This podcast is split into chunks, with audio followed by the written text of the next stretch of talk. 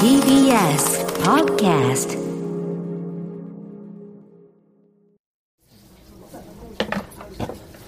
ああ、さくちゃん。こんにちは。ご足労ありがとうございます。えー、とんでもないっす。よすっすっす。いしょ。寒いね。寒かった外。寒かったね、急に寒いね。あよいしょ。あ。さくちゃん何飲んでんのそれ台湾茶。台湾茶。いい香りする、いい香りする。私はね、黒ウーロンミルクティー。最近なんか、ウーロン茶をさ、あの、ほうじ茶だって流行ったじゃん。流行ったね。で、その流れで、黒ウーロン茶のミルクティーを売ってるとこがちょっと増えてきて、甘いの。そう、甘いの。甘いの。うんうんうん。で、ミルク甘いティのーなんだけど、すごい美味しいのよ。タピオカ屋さんのね。ああ、そこからか。ね。美味しいもんね。あのね甘い。タピオカを率先して並んで食べて飲むっていうのはしなかったけど、でもあの飲み物美味しいよね。タピオカ入ってなくても。美味しいお茶はね。美味しいね。ウーロン茶も美さ味、しい。それこそ、ほうじ茶も牛乳と割って美味しいなんてうん。うん思いもしなかったけどね。お茶は元が全部一緒だからね。まあ確かに紅茶もそうだし、うんうんどう発酵させたり乾燥させたり。でも緑茶とま、あ、そうか、抹茶ミルクはあるか。うん緑茶ミルクはないけど、抹茶ミルクはあるね。麦茶に牛乳入れる人もいるもんね。嘘。うん。嘘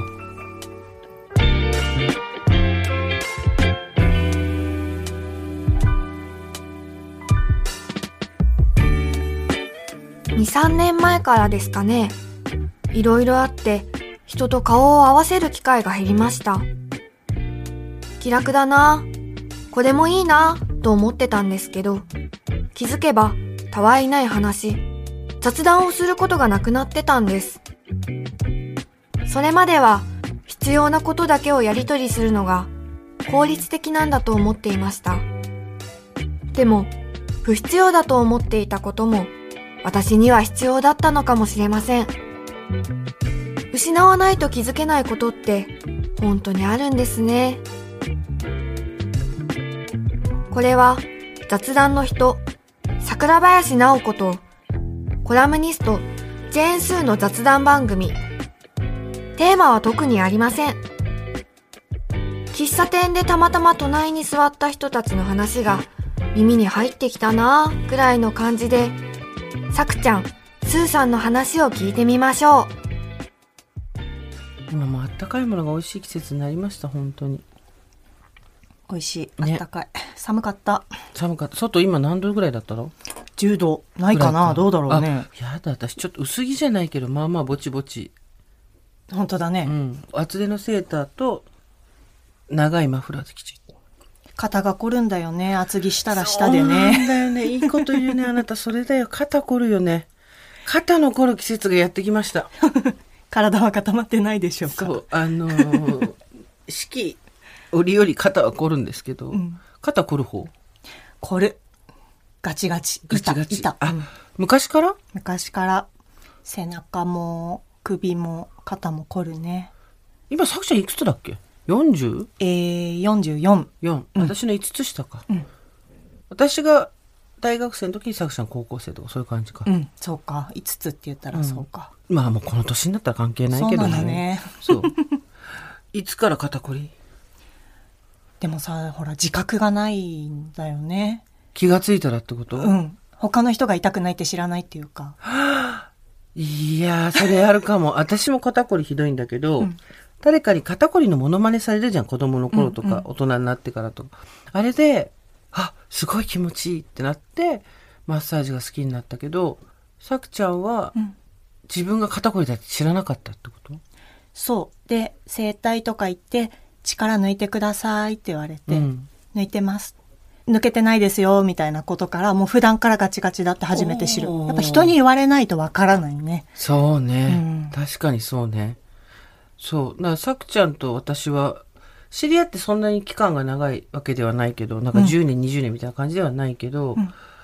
大人になってできた友達って今までに若い頃にできる友達とちょっと違うよね、うんうん、うん。なんかこの間ちょっとさくちゃんといつだっけとかいろいろ考えた時に、うんああでも学生時代とかだったら同じクラスでもまあ挨拶はするし雑談はそれこそすると思うけど、うんそっから長話になったりとかはしなかったかもなって、そうかもしれないねどんな高校生だったのベースやっぱ根が暗い よねさくちゃんはさ今は物を書いて本を出したりとか、うんあと雑談の人っていうことで、ん雑談をしてるんだよねいろんな人とね。そう一人ずつマンツーマンうでん90分ずつがっつり話すっていうのを5回とかっていうのでワンセットでやってるんだをよね。そうそうそうですでその雑談を何人 ?1000 人ぐらいもうしてるもうすぐ1000人という感じおおすごいね1000人っていうか1000回か同じ人そもうだよ何度ねもやるから同じ人もいるから、うん延べ1000回ってことねでももともとそうやって人の話とか聞くタイプだったの話すよりは聞くというのはああ、それあるね話す側の人と聞く側の人っているね友達でもね、聞くのが聞くのが上手だなって自分のこと思ってたわけじゃないけど気づいたらやっぱ話すよりは聞く側っていうのはどちらかというとあったとう思う、んうん高校生の時からじゃあどっちかっていうと人の話を聞く側でもネクラっていうそうねネクラそうそう あまり友達が多いタイプではなかったうん、かなで今はなんかすごい友達多い組いるけど、どうでしょう数はそうでもないかな、うん気が合う人と仲良くできているという感じ、今はにしては多い方だよね。そうかねどうなでんしかょうまあね、人数って友達の何かが測れるわけではないけど、うん3人しかいませんってことないもんね10人15人はいそうだもんね。そうだねうん、話すっちゃでもね30代後半からかもしれない友達がそっかできたのえお嬢さん何歳だっけ今この間二十歳になりましたうー成人信じられない自分でも、すごいよねうんうん、新ママでそうずっとシングルマザー最初の1年うん1歳ぐらいでもう離婚して、うんそっから一人なのでそれで二十歳になったのすもごういお祝いじゃないなんかオープンカーでパレードとかした方がいいんじゃない そう地元私行くよ私の私の偉業だよねね本当そうだよねそう高校時代にはそんなこと思いもしなかったでしょ思いもしなかったね子供産むのもなんか気づいたらいたみたいな感じだったし ね子供産んだ時がだから 25? 24か5かあそうか4かうん5か、それぐらいか、うん24って早いね今考えるとね早い私24の時なんか人のことなんか考えらんなかったもん23で妊娠して24で産んでるから早いよあれ就職したのはは、まあ、それも早くうんて1920歳でもう就職、専門学校2年間行って就職してるから、それも早かったんだけど何の専門行ってたんだっけえっとねお菓子屋さんだったの私はだらそっかだからそうさく、ちゃんはお菓子屋さんだったんだよねそもそもねそう会社員でお菓子屋さんの会社でお菓子作る人ではなかったんだけど1 2 3年会社員でいたの、うん有名なお菓子屋さんなんだけどのバックオフィスっていうの、うん裏方さんでやってたんだよそねう裏方さんでもさ私も人のこと言えないけどさ、うん専門出て真面目に12年ぐらいうんサラリーマンやって、うんなんで今人の雑談聞いて本出してんのって そこの飛躍がやっぱりさちょっとよくわかんなく ない本当だよよくやったなあなんでそうなったんだっけどう意外と知らないこと多いなさそうだね知らないか会社員って言ってもあのいわゆるじゃあ安定してお給料もらってっていう良い面があまりこうなくて業界的に、うん会社辞めて自分でやらなきゃって思った理由もお給料が足りなかったからっていうのがあったから、うんうんいわゆる会社員とはちょっと違うかもしれないんだけど、うんでもそれってやっぱり若い女の子が一人で暮らしていくにはまあギリギリだけど子供がいてってなると、うんだよね。そう足りない、ううんんあと親のこととかもねあるもんね。そうねたくさんちはね、うんまあ、うちもそうだけどね。そうまあ親の面倒を意外と金銭的にも含めてちょっと見てるみたいな人って少なくないからね。うんみんな口に出さないだけだかうらんね、うんそれね。うん当たり前のようにやんなきゃいけないことと思ってるかもね、とかほらちょっと恥ずかしいみたいなさ気持ちの人もいるじゃん。うんあの、なんとなくほら、親からは、何らかを相続できる人っていうのもいるからさ、世の中には。羨ましいなとも思うけど、そうじゃない側だとちょっと言うのうんためらったりもするよね。確かに。それは共通点だね。親の家賃払って る。そうそう親 我々の数少ない共通点の一つ親の家賃を払ってい るじゃあそれで、その後独立したんだよあなたはそうよ自分でそのあたり私が知ってる話はそのあたりからよね、うん。クッキー屋さんをね、開いて。うん、それでも自分が作るんじゃなくて、やっぱり裏方なんだけど、うんうんしかしさそこって30いくつの時でしょ32か。盛大なジャンプだよねうん。でもね、チャレンジは一つもないのよ。あの、やっぱ会社員だと足りないっていう、困ってるかうらんうん困らなくしたっていうだけで。ああそれさくちゃんよく言うよね、うあの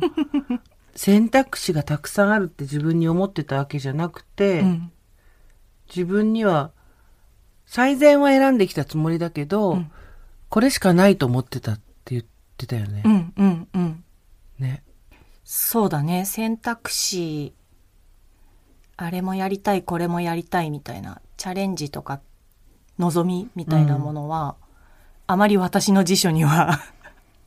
なかったんだよね。多分その時も、独立する時もうそう、ん思い切ったねって言われるけど、もうそれしかない。うんって思っていた。うん。ねうん。専門卒業して、うんお菓子屋さん勤めて、うんお金が足りないからもっとお金作んなきゃって言って独立して、うん何年ぐらいクッキー屋さんやってたんだっけ9年か10年。すごいよねそれでよくやったよね偉い。ねえ。で、2年前かコロナ禍入って、もう一回閉じようって言って、うんうん店舗を閉じて、うん今まあ EC でうん、細々続けてるんだけど、うんクッキー屋さんの方も。やめてはないんだけど。でもその間あなた本出してるじゃないそうだ ね。どういう、唐突だ。私に言われたくないだろうけど、唐突だ よ。私の中ではね、そんなに唐突じゃなく てね、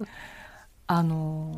独立して、うんお店屋さん始めて、でうもんほら、私がずっとお店に立ってるわけじゃないから、うん。結構時間はできた。うん。うん。ああ、なるほどね。手を動かすわけじゃないからってことね。そうそうそう現場でね。うんで、その時間ができた時に、今度会社員じゃないから仕事が勝手に来るってことないから、自分でこう、そうだね知り合いなりなんなり作っていかないといけない時に、もうとにかく自己紹介ができない。うん。まあ、今でも、肩書きなんですかって雑談の人だから ね。雑談の人言えば言うほど混乱すそうる自己紹介。 仕事なんか頼みたいけど、何を頼んでいいかわからない。そう。一番言われるね、うん。そう、自己紹介ができないから、書き出したの。うん。今までやってきたこととうか、んうんうん。何を大事にしてるとかどうしたいみたいなことを他人に分かってもらうのにまず自分が分からないといけないからと思ってで自分もよく分かってないからうん書き出そうと思って、できることをね。うんうんうん、あとやってきたことうん。うん。これをやりましたあれをやりましたっていうことはいをはい単純に、それが書くのの初めへえ。ノートだよね。ノートたまたまノートっていうサービス。サービスが、うんできることじゃなくてやってきたことっていうのがいいね。そうできることだとさ、数減っちゃうじゃん、絶対。できるって思えないからさ。そうできるカウントができないからね、だから、うんやってきたことだと気が楽だね。そうかける事実だからね、かけるそれが最初だったんだよね文章を書くって、うん本当にやったことないから、うん。うんようやったな。ねまあ私も人のこと言えないけえど。 そう急に書きき出した急に、急に書き出した人。で、書いてノートで、そしたら読者がぼちぼちつき始めて、うんそのノートを本にしようってなったのそうだから本当にテーマも何もなく書き散らかしていてたまたまその時思ったことをそのまま書くみたいな、うんうんで書き方もわかんないから編集とかさ構成とかもわからないから、とにかく出たままうん書いてエンターみたいな感じ、とっちらかってたものを何かこう一つ関連づけて本にしませんかってお声掛けいただいてでその時に、えっと「世界は夢組と叶え組でできている」っていう、まあ、それもノートのうちの一つがすごく反響があったものがあって、でそれをベースに本にしませんかっていうのがあったので一冊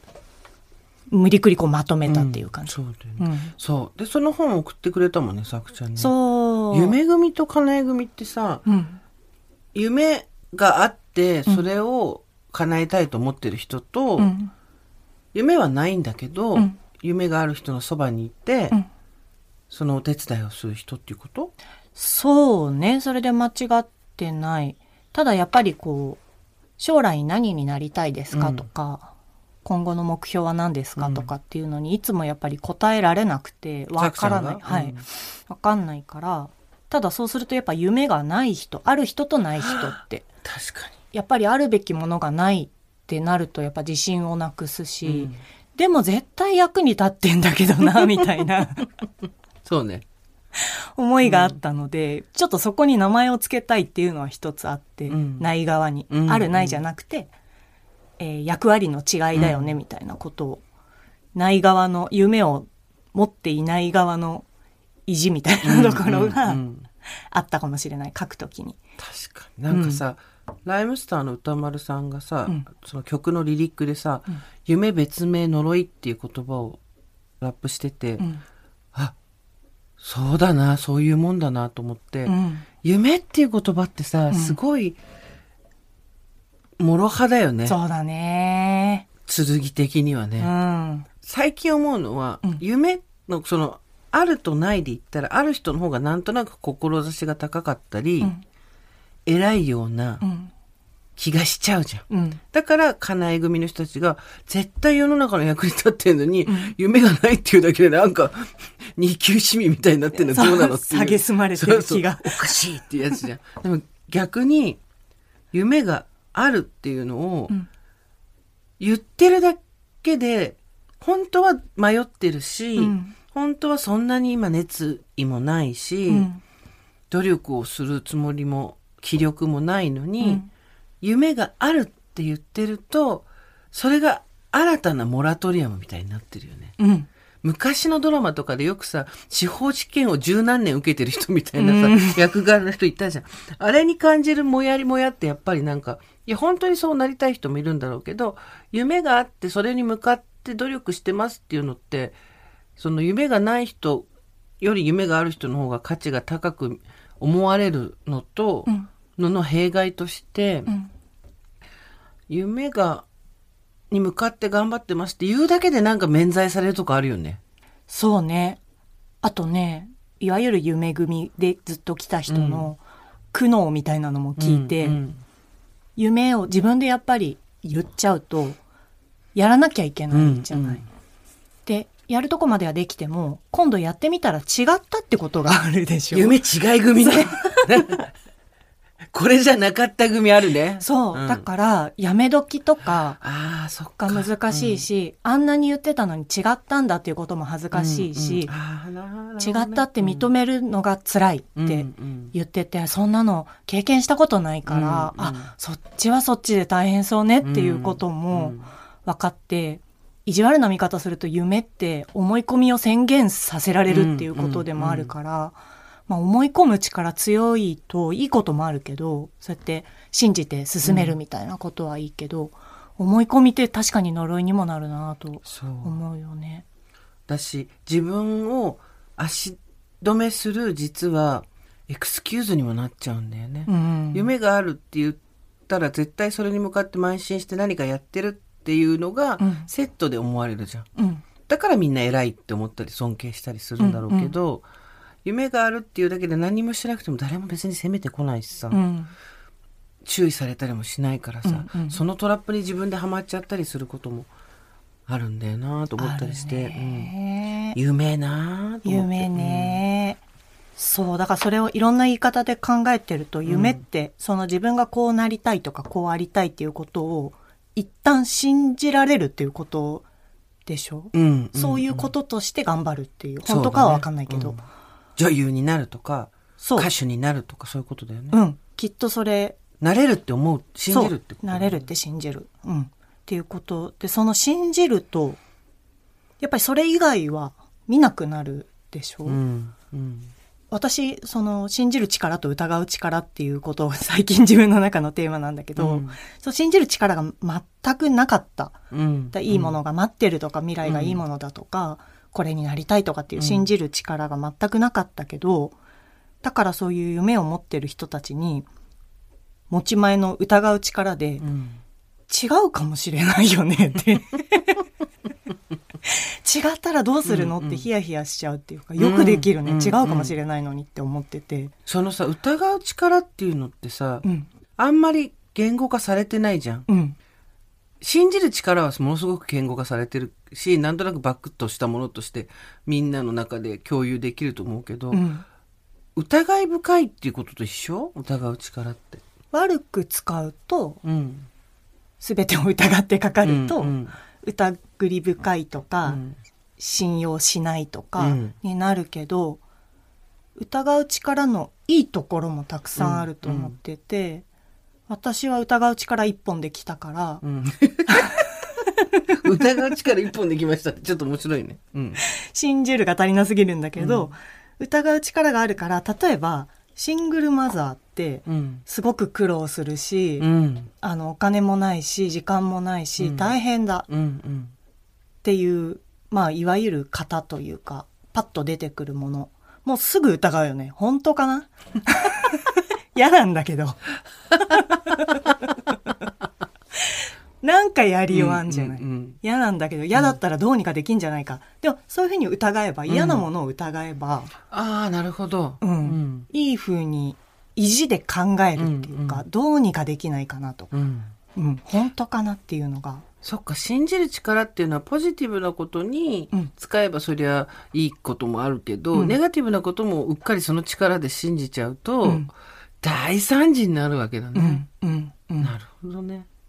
本当はねバランスよく両方持ってて、うん使い分けるのがいいけど、うんうんうんまあそうはいかないよねそ絶う対どっちかに傾くよねう。んね。そうねうんだから夢組夢は持ってないけどそうなんとかやってきたじゃあ、うん、小さいことでもどんな生活したいかとか、うん困ってることは何かそこから回避するみたいなことは、まあ、考え続けてはきたから考え続けてきたってところが、うんさくちゃんおさくちゃんたらしめてるんだろうね。多分しつこい、うんなんかさ、パッとした見た目すごいほわーっとしてて さ、なんていうのあの、私なんかと違って、こう、優しくて、みんなに譲ってくれるいい人なんだろうなと思うし、それ自体は全部嘘じゃないんだけど、でも、強さもあるよね。そうだねニコニコしてるからまあゆるふわとは思われないけどやっぱやってることが自分で決めてきてるのを見ると、でも自分の中のまあいわゆるじゃあインナーチャイルド的なもうのんうにん本当はどうしたいのってうん。聞く時の対象って大体こう小さくて弱い泣き虫な女の子みたいなものをうんうんうんイメージするけど、私の場合出てくるのが結構こうサンボマスターばりにうるせえ好きにさせろっていうっていうのがインナー、インナーサンボマスター。イそうそうンナーサンボマスターでちょっと面白いけど。優しくて弱い小さな子じゃなかった、うん。そうだね。今日はここまで明日も2人の雑談に耳を傾けてみましょうさよなら